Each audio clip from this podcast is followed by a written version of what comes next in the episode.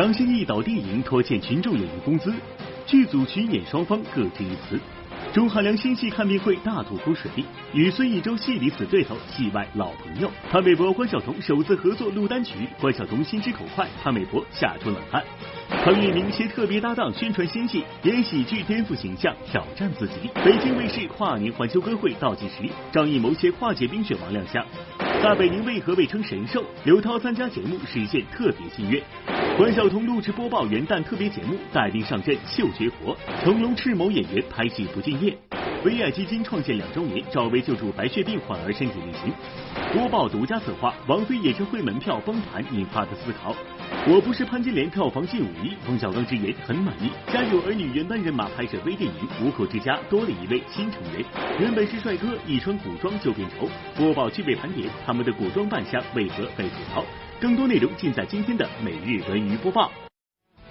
嗨，观众朋友，大家好，这里是正在为您直播的每日文娱播报，我是欧阳慧。节目一开始呢，还是老规矩了，提醒大家千万不要忘了我们的摇摇中大奖的活动了。那今天呢，幸运的您有可能获得我们送出的特别礼物——博纳影业纪念台历一份，所以千万不要错过了。好，我们来看节目。演员张歆艺呢，最近正在青岛指导自己的首部电影《泡芙小姐》。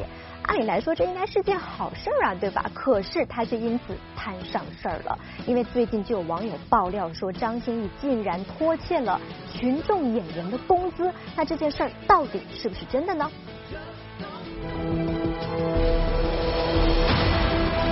怎么回事？张歆艺真的拖欠群众演员工钱？最近有网友爆料，就在不久前，张歆艺首次当导演在青岛执导电影《泡芙小姐》，然而当地的群众演员在拍摄完成后却没有收到相应的片酬，拖欠的总额大概在十万元左右。消息传出后，立即引发网友热议。而我们播报记者第一时间联系到了当地的群众演员，现在还没发，对，还一直没发。然后前三天的戏结了，嗯，然后他后来又临时加了一场，就加了一天的戏。那他大概还欠你们多少钱呢？啊，主要是这个杀青当天的钱和这个打车钱，大概就是人几百这样。领队也很生气，领队说就是要么就发微博，然后艾特张歆艺问问他自己的事，但是是根本没有用啊。张歆艺拖欠群演片酬一事是否属实呢？我们又拨通了张歆艺方的电话，不过他们却给出了另外一番解释。这个和导演都没有什么关系，然后剧剧方这边都已经发那个公函了，可以看一下那个网上发发布的那个公函，一切都以那个为主。剧组已于二零一六年十二月十三日向群众演员支付了全部劳务费，因此上述报道纯属虚构。泡芙小姐剧组从未出现过拖欠演员劳务费的情形。除此之外，群众演员负责人滕坤也发表声明称，早已结清所有群众演员的劳务费用。因剧组拍摄需要，从青岛当地调用群众演员配合拍摄，此期间工作由青岛当地群头滕坤所接，设置足以汇款至滕坤指定的银行卡。当时双方各执一词，令事件持续发酵。究竟谁是谁非，我们虽无从知晓，但令人不解的是，难道双方在拍戏之初没有签订合同约定吗？合同我们都不知道，不知道领队有没有合同，但是我们是没，我们就是说啊，就是他们当时发这种通告都会说。呃，拍戏拍完当天结这样子，那你们没有去找他们吗？没法找，我们只能找领队，然后领队给发，但是领队是财务，然后我们也不知道这个财务到底归谁管。其实钱是少数，我觉得钱不是很多，我就不是那种为什么发不下来。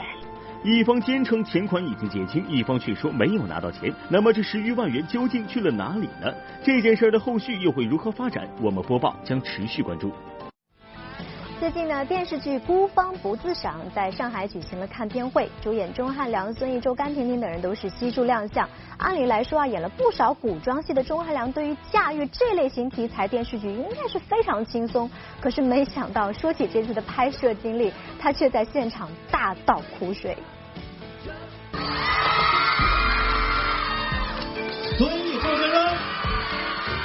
不要说你们了，当年我用我的压岁钱买了一盒那个 Hello How Are You 的卡带，我还记得。哎，当年的去去年嘛，啊对啊。电视剧《孤芳不自赏》发布会一开场，萌叔钟汉良就卖起了萌。这部古装大戏以中国历史上最混乱的南北朝为背景，剧中钟汉良饰演的晋国镇北王楚北捷，是令敌人闻风丧胆的一代战神。尽管早已拍过古装戏，但这次的拍摄经历还是让钟汉良大吐苦水。既然我救了你。你就是我的人，我不会去。上次拍已经好好几年前，那个时候也穿了很多衣服，那个是大冬天。啊，这一次我们穿很多衣服是夏天很热的一个夏天，我们都感觉这个很不一样啊，那个不一样，很难过。很艰苦啊，呃，热，然后拍摄时间比较长。在剧中，孙艺洲饰演的是燕国晋安王之子，人称小晋安王的何侠，与钟汉良饰演的楚北杰是死对头。用他俩的话说，就是一言不合就开打。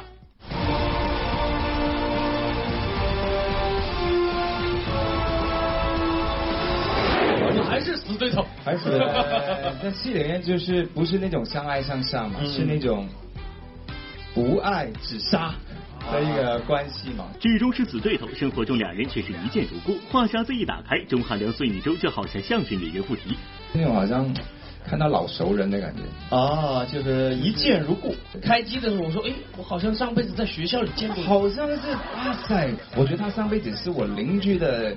隔壁的隔壁的大妈之类的，女的。我站中间，我好尴尬呀。好好好好。上辈子你是小太阳，这辈子我是小月亮。以上是每日唯一播报上海记者站发回的报道。说到歌手潘玮柏哈，最近他还真是有点忙了。不仅他的个人工作室呢签约了某文化公司，还和关晓彤合作推出了一支新单曲《慢动作》。如果我没记错的话，他们俩年龄相差应该得有十七岁哈。不知道这两人的合作会碰撞出什么样的火花呢？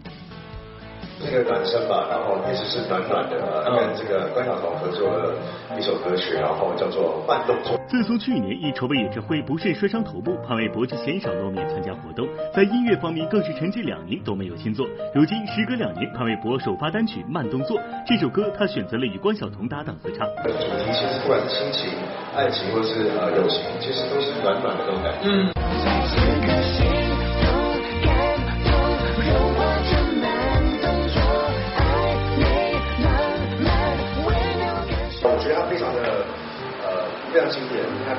不是拍戏然后马上来拍 MV 看这两人的唱歌默契度，还以为是老朋友呢。但在合作之前，潘玮柏和关晓彤其实完全没有交集，从来没有见过面，在年龄上更是相差甚多，一个是八零后，一个是九零后。如果说关晓彤是听着潘玮柏的歌长大的，都不为过。我觉得蛮开心的，因为你知道，就是跟他合作的时候，有时候通常第一句都是。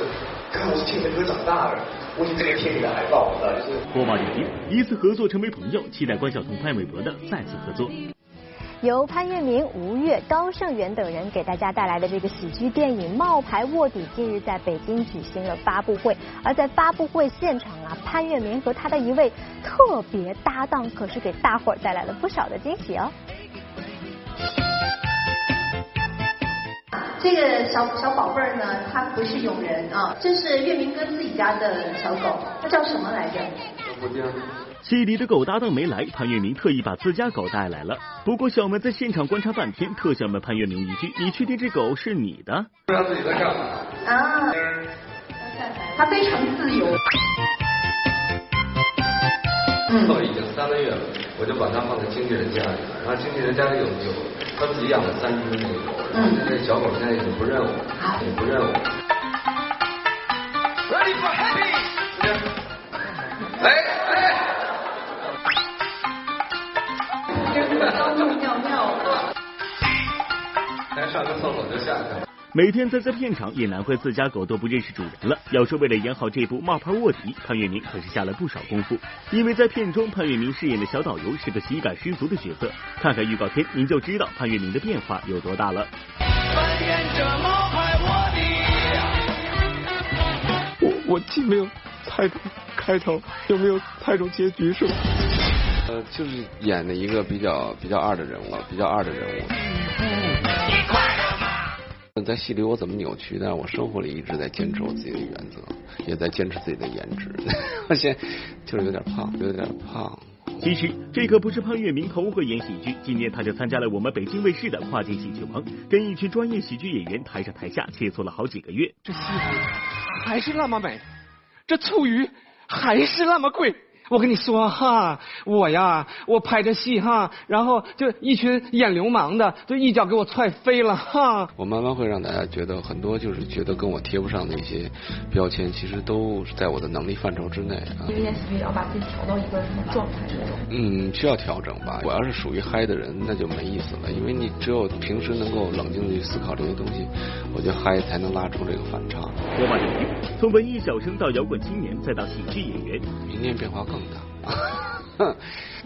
有一个好消息要分享给大家，这就是我们北京卫视呢将于二零一六年的十二月三十一号，也就是今年最后一天，推出《奥运之城冰雪邀约》主题跨年环球歌会。除了之前我们曝光的这个超豪华的嘉宾阵容之外呢，导演张艺谋也将带着自己呃导演的首部真人秀《冰雪跨界冰雪王》亮相现场，千万不要错过了哟。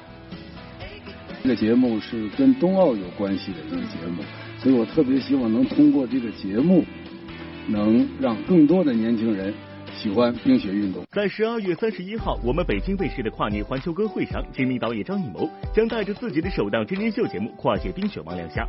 这档以冰雪奥运为主题的真人秀，邀请申雪、赵宏博作为总教练，李更新、张静初、左小青等怀揣奥运梦的学员们，将在营长张艺谋的带领下入驻冬令营。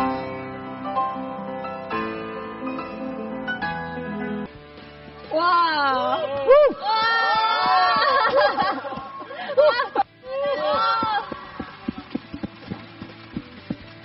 来，我们一起摔一个。没有。在北京卫视跨年歌会专门打造冰雪舞台上，穿上专业冰鞋的学员们显然还处在入门阶段。不过这丝毫没有影响他们的兴致。而在录制现场，张艺谋导演还即兴带领大家完成了一次假人挑战。站的站一点，让他可以走，好不好？摇完摄像机，从这儿走。我们拍一次啊，来，我们拍一次。没关系，过来集合了。啊，快点，快点。快，停，停，停。别动！十二月三十一日十九点三十分，敬请锁定北京卫视跨年环球歌会，我们陪您一起欢乐跨年。好，如果您也想第一时间直击各大文娱现场的话，可以打开直播平台一直播，关注我们每日文娱播报的官方账号就可以了。那接下来呢，又到了我们节目第一轮的摇奖环节喽，您准备好了吗？赶快拿起身边的手机，我们一块来倒数了，五、四、三、二、一，赶快摇起来！来，直播继续，我是欧阳慧。最近呢，由刘涛、刘仪伟、撒贝宁担任评委的某喜剧类节目呢，举办了发布会。只是不知道为什么，一上台呢，大家伙就给这个撒贝宁起了一个绰号，叫做“神兽”。哎，神兽又是从何说起呢？之人网络四大神兽，撒贝宁，在这吧？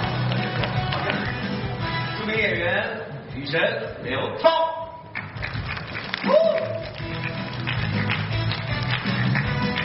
综艺节目《欢乐中国人》召开发布会，刘仪伟、刘涛的出场介绍都比较正常，但到撒贝宁这里却被主持人笑称“神兽”。到底他为何有这个称号呢？了解一下撒贝宁平时舞台上的风格，您大概就心里有数了。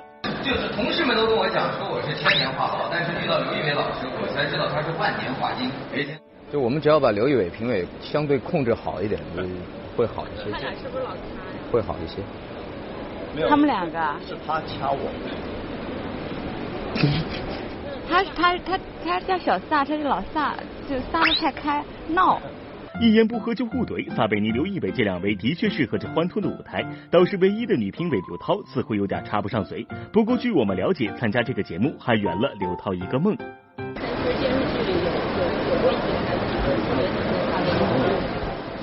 没有，对，这是自己家的台词。啊，哪部剧？还能上今日说法呢？我想见撒贝宁。我演一个那个那个保姆，然后说我的心愿是什么？我的心愿就是能够见到撒贝宁。我我昨天其实我已经跟他说了，我说其实我在我没有认识你的时候，我欣就是很欣赏你很长时间了。原来认识之后，你话那么多。多年前电视剧中许下的愿望，刘涛终于在今年实现了。这次两人一起担任《欢乐中国人》的评委，共同选出欢乐家庭。不过细想之下，温婉、英气、干练的形象，刘涛都尝试过。如今做喜剧节目的评委，他又有何经验呢？他演小品演多好。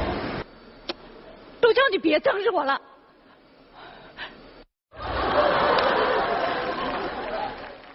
你还瞪？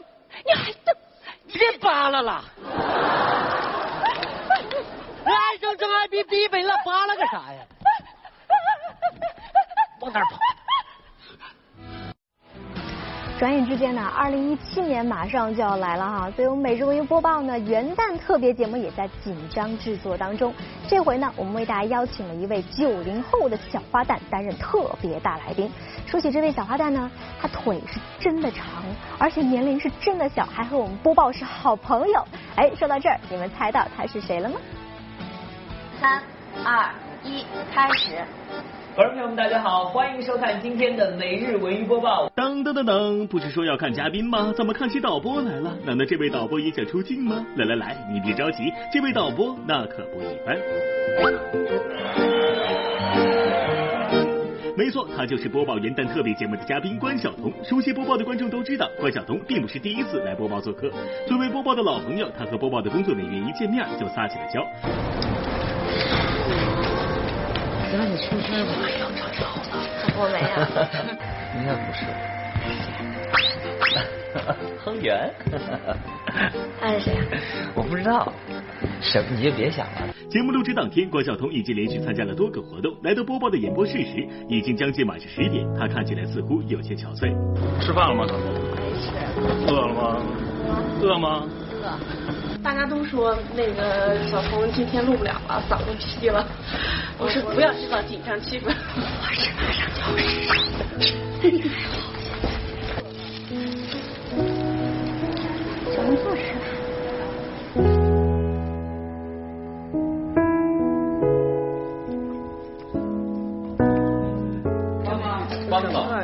这个位置不对，这样说话。现在我现在这个这都这都不好了，你知道吗？天天就是坐飞机、坐车什么的，坐站。在身体不适的情况下，关晓彤不仅坚持完成了节目的录制，还在现场秀了一把转手绢的绝活。怎么来着？原来我有唱二人转的。哎，真好，穿的挺好的。小彤以前是练过吗？这个？爷爷教过我。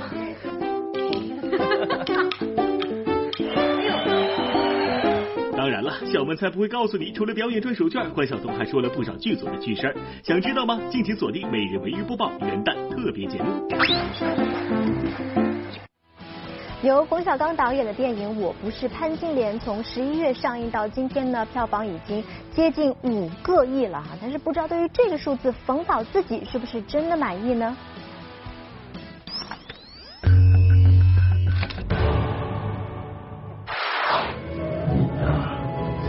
幸福标本。近日，冯小刚携妻子徐帆在上海为某品牌站台做宣传，或许是有家人的陪伴，让冯小刚一改往日的言语犀利，全程笑容满面。当提及到电影《我不是潘金莲》拿下的四点八二亿的票房，他也表现很满意。我们是九千多万拍的，现在是差不多将近五亿的票房，这个肯定是从从这个电影的投资回报来说，它是非常好的。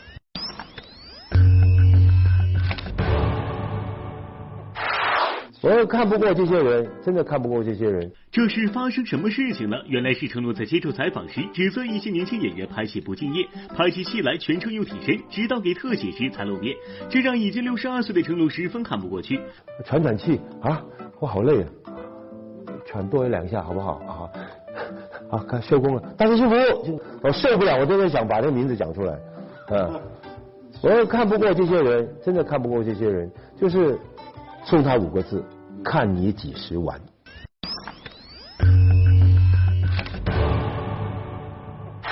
最近流行跨界，韩寒就赶起了潮流。今天，韩寒当导演、邓超主演的电影《乘风破浪》首次举办发布会。要说特别之处，要数韩寒居然当起了本场发布会的主持人。是为了说要抢个新闻、来个什么头条之类的，其实很简单，就是因为这里是北京，然后我知道北上广深，尤其是北京的媒体朋友都是特别高冷的。说因为你们看太多了，所以我们希望给你们最直接的东西。那我们就不唱歌，不跳舞，然后呢，我们就直接开始这个发布会。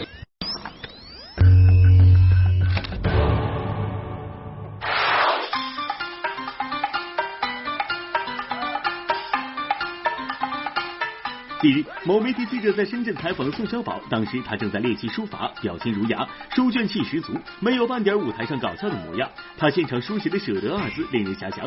此前，宋小宝表示身体劳累将暂别综艺节目，除了在身体方面认真调养外，其余大量时间将认真学习，为自己不断充电。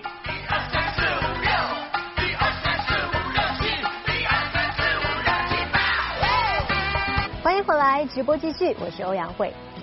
由赵薇发起的 V I 白血病专项活动两周年的这个活动，昨天呢在北京举行。那他的好朋友苏有朋还有窦靖童等人都是前来捧场啊。而在现场呢，赵薇说起这些年他救助的这些小朋友、这些孩子们，也真的是心生感慨啊。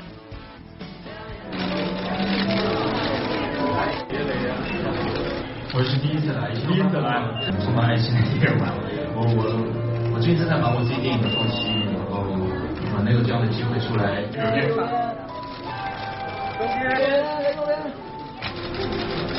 第二位呢，也是我们为爱基金的发起人。对，其实今天来的大部分的朋友都是一直在帮助我们，一直在在加入的，而不是就是说是呃第一次接触的。一召唤他们都过来了。很多还是在忙碌的片场送来了珍贵的 VCR。由赵薇发起的“微爱白血病”专项基金成立两周年当天，不仅邀来苏有朋、窦靖童等圈内好友助阵，未能到场的黄晓明更是隔空演捐。值得一提的是，两年来赵薇救助的白血病患儿及家长也来到现场，谈及自己救助的这些孩子，赵薇心生感慨。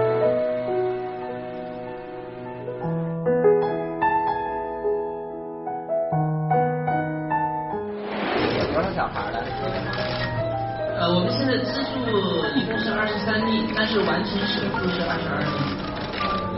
那赵薇有这个能接受吗？有有有有，有去医院看望他。帮大嘛，要不是不是不是这场那个 V I 基金给我拿的钱，我都没办，真的。其实现在我都不想提以前的事。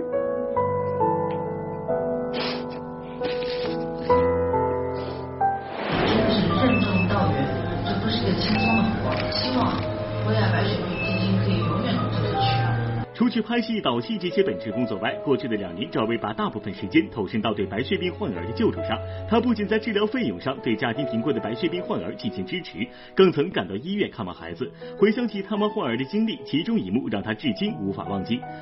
只是我觉得他们在手术救治过程中有一个程序，我觉得特别可怕，就是说就在一个完全封闭的一个无菌的一个房子里，这孩子才可能就是就是。三三三五岁到十来岁，他们要在里面一个人住一个月，跟父母跟任何人不能接触。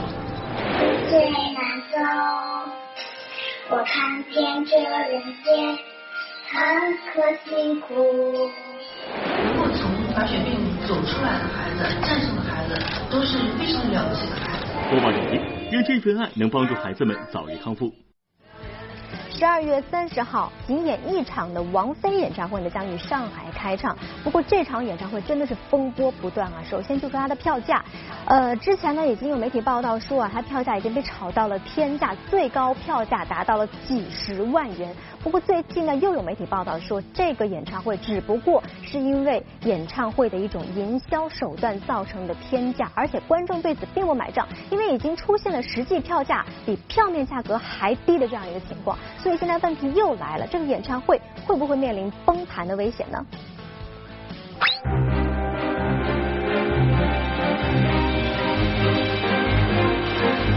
还有三天，王菲二零一六欢乐一场演唱会将在上海开唱。如今，有关王菲演唱会崩盘的消息屡屡登上热搜榜的榜首。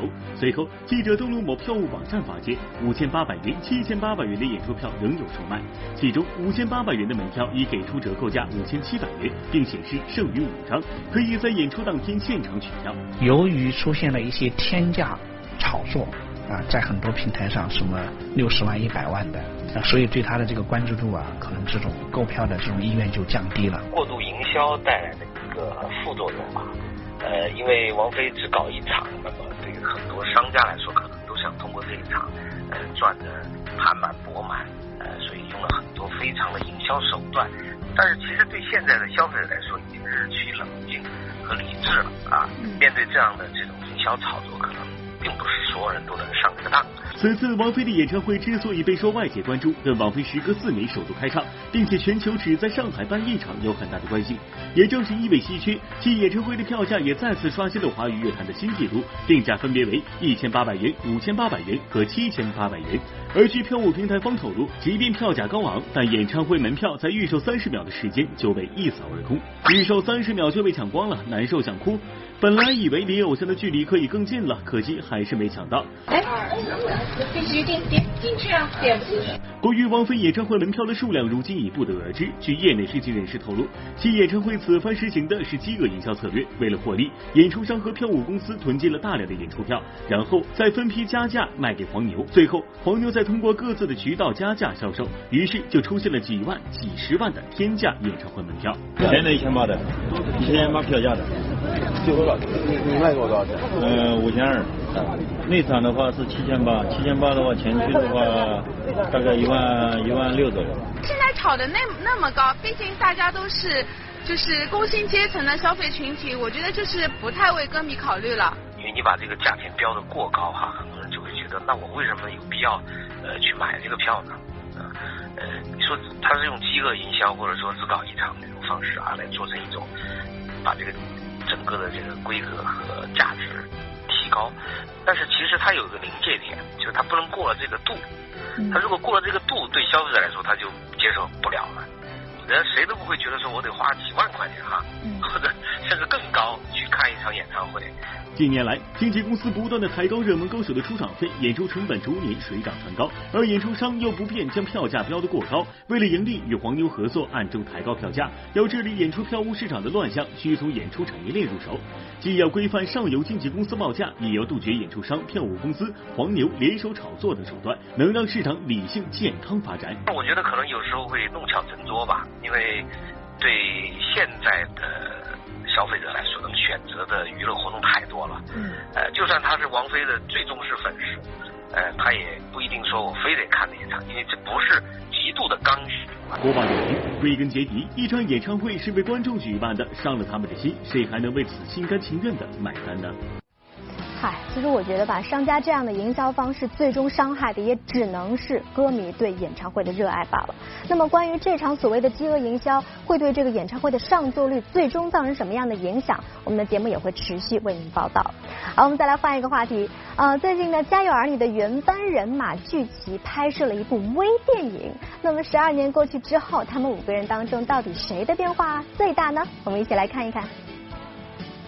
待会儿见到他们，应该是。大家抱在一起，不会特别啊，有点不好意思，我估计。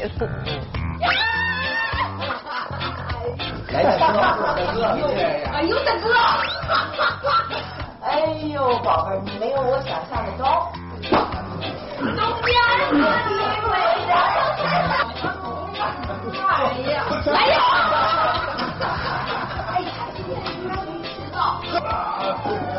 时隔十二年，《家有儿女》原班人马再度聚首，拍摄了一部微电影，还是熟悉的配方，熟悉的味道。只是《家有儿女》的三个孩子都长大了，学霸小雪成为独当一面的高薪白领，古灵精怪的刘星便是人民警察，小雨则是一名正在上学的大学生。这陪妈的任务呢，就交给你们二位了。啊，来，你别，我吃完晚饭马上就得回去审饭呀。谁的变化最大？尤浩然。刘昊然，我一度以为他出国留学去了，就因为他越来越有异域风情。坐这儿看这个我变化最大。大叔，哎，你们哥俩真是不错。我们哥俩，我们哥俩是一块儿的，我应该坐 那沙发。是是是。我怕坐不下，所以没过去。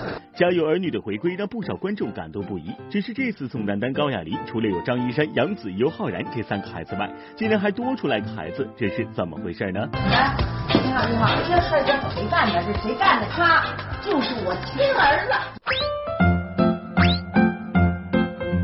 他的父母因为水灾都过世了。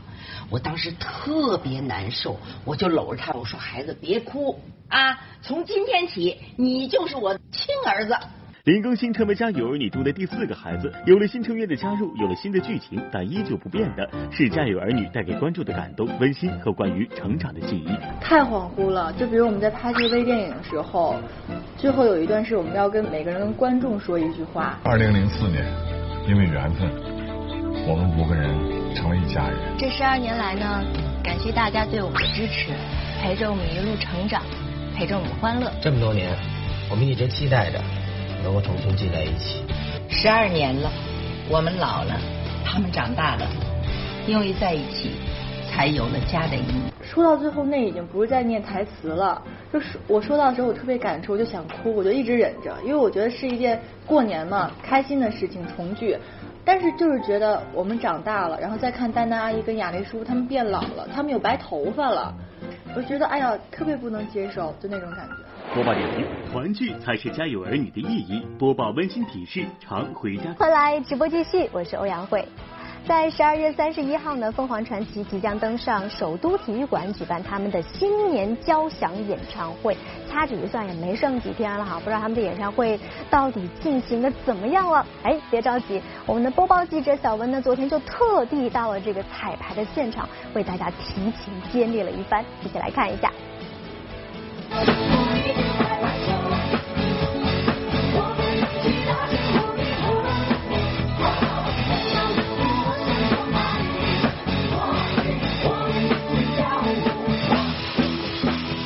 正好正好找这么一个锻炼的一个排练的机会，正好就是把自己嗓子把它磨合磨合。嗯，必必定我们要唱三十多首歌呢。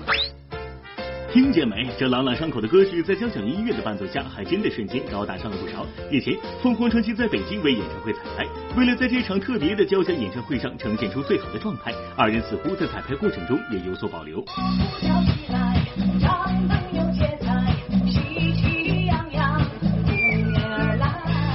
现在累不累？我觉得很嗨呀。很嗨哦。对呀。这样要嗨两个小时的话，会什么样？反正我现在悠着一点唱，到时候现场就狂嗨了。现在不敢每个都那么太猛的用力了，那么太猛。我觉得还是要保护一下嗓子。但偶尔一激动也就收不住了。乐队老师们经常跟我说：“收着一点，收着一点，别那么放。”已经两年没开歌场的凤凰传奇，为了呈现二零一四年音乐会上令人惊艳的交响盛宴，本次演唱会他们邀请了俄罗斯圣彼得堡的塔夫里切斯基交响乐团一起合作。但是距开唱还有不到一个星期，乐团还没赶来与他们合练，他们能够磨合好吗？就是要陪你一辈子，一起走向。那个团队，我看今天还没有过来嘛。对。呃，他们还得要过两天再。对。啊，会有些困难吗？有那么多专业的老师，我相信就是到时候大家一往那边一合，我们按照我们该唱好的地方段子唱好，嗯应该没错。好。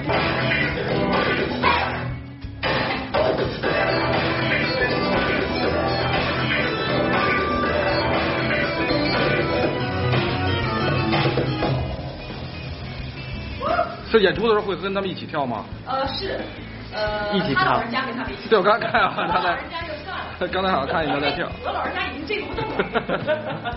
播报点评：混搭的曲风，火热的气氛，老少皆宜的音乐，凤凰传奇年落，与你一起嗨。我真的是很期待这个交响乐跟最炫民族风的混搭到底是一个什么样的效果啊！我们再来看下一条，这个影视圈中有这样一个现象，就是很多这个男演员他们的现代扮相是帅气逼人的，三百六十度无死角，比如靳东啊、赵又廷啊，对吧？可是他们往往一扮上古装吧，就有种说不出的奇怪，也不知道到底是为什么。你们会有这样的同感吗？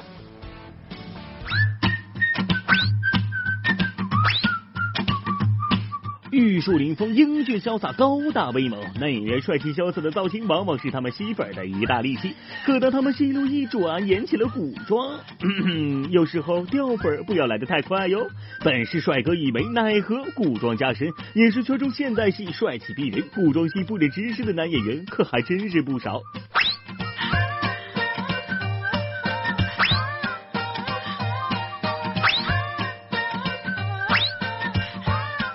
其实细想，本身帅气的他们为何一古装就被吐槽？有时只是因为他们身上一个小小的缺点，可古装的特殊造型却将这些缺点无限放大。一穿古装就变丑，代表人物朱孝天、靳东，变丑原因体型。快点啊！哎，掌柜的，哎，请问一下，这些人为什么走的这么急啊？我估计今天大家拍完以后，大家又会有几家说什么又胖啊，说什么脸很大呀，要不然就是说什么变大叔什么之类的。胖是你的困扰吗？也不是啊，我就这样子啊，三十多岁人就长成这样子，你要我瘦回二十多岁的样子，我觉得也不健康啊。楚留香人称道帅，擅长轻功，身法飘逸潇洒。可那身材有些魁梧的朱孝天来演，还真是有些辣眼睛。流星花园里那个帅气的西门就这样变成了肥胖大叔，这样的例证在靳东身上也有体现。伪装者中稳重成熟的大哥明楼披上一头飘逸长发，出现在琅琊榜中，就是靳东他自己都有些接受不了。因为我最大的心愿就是活在阳光下。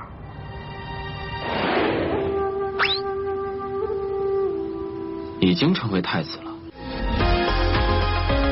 哈哈，琅琊阁阁主耍剑，简直是一大叠纸巾在疯狂跳舞。这哪里是灵活的胖子，明明就是成了精的汤圆，好吗？因为我很多年不拍古装戏了，所以这个戏我也已经做好了心理准备，我让大家看看我和古装的造型是多么不理想。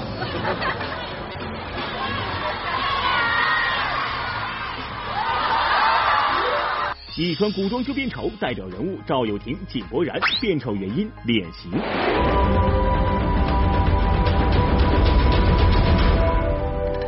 最近电视剧版《三生三世十里桃花》发布最新版片花，赵又廷的古装造型备受诟病，令一众原著粉丝心碎一地。本身赵又廷瘦长又富有立体感的脸型，在现代剧中十分帅气，可配以飘逸齐腰假发套，却完全是《西游后传》中吴天的翻版。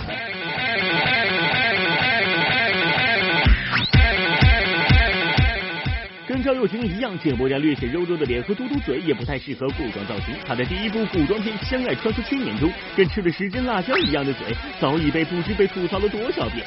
出演《微微一笑很倾城》更是古装现代交叉。俗话说，没有对比就没有伤害。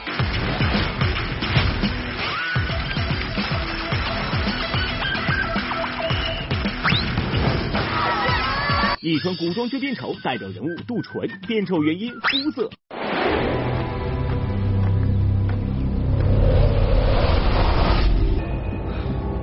我还是来迟疑。皮肤黝黑本是健康硬朗的象征，杜淳凭借这个肤色也演活了很多角色形象，现代戏里也当得起英俊小生的称呼。可当他穿上一身紫色麻布斗篷加全紫色外套，活脱脱把长安第一美男演成了紫薯，还是刚刚被煮过的。而且加上我可能我的肤色比较偏深，偏深吧，然后换上底色之后吧，底色又有点发红。就变成黑红黑黑红的，然后配了一个紫，就变成了现在的紫那个紫薯了。播报点评：丑的不是古装造型，而是不合适的搭配。好了，现在是我们的微博、微信互动时间了。那今天要到我们的彩蛋大奖博纳影业纪念台里的这位观众已经出炉了，赶紧登录这个平台看看是不是你中奖了。那现在呢，也要提醒大家可以继续关注我们的节目，可以关注我们的节目官方微博、微信，或者呢拨打我们节目热线九六幺六八来跟我们互动。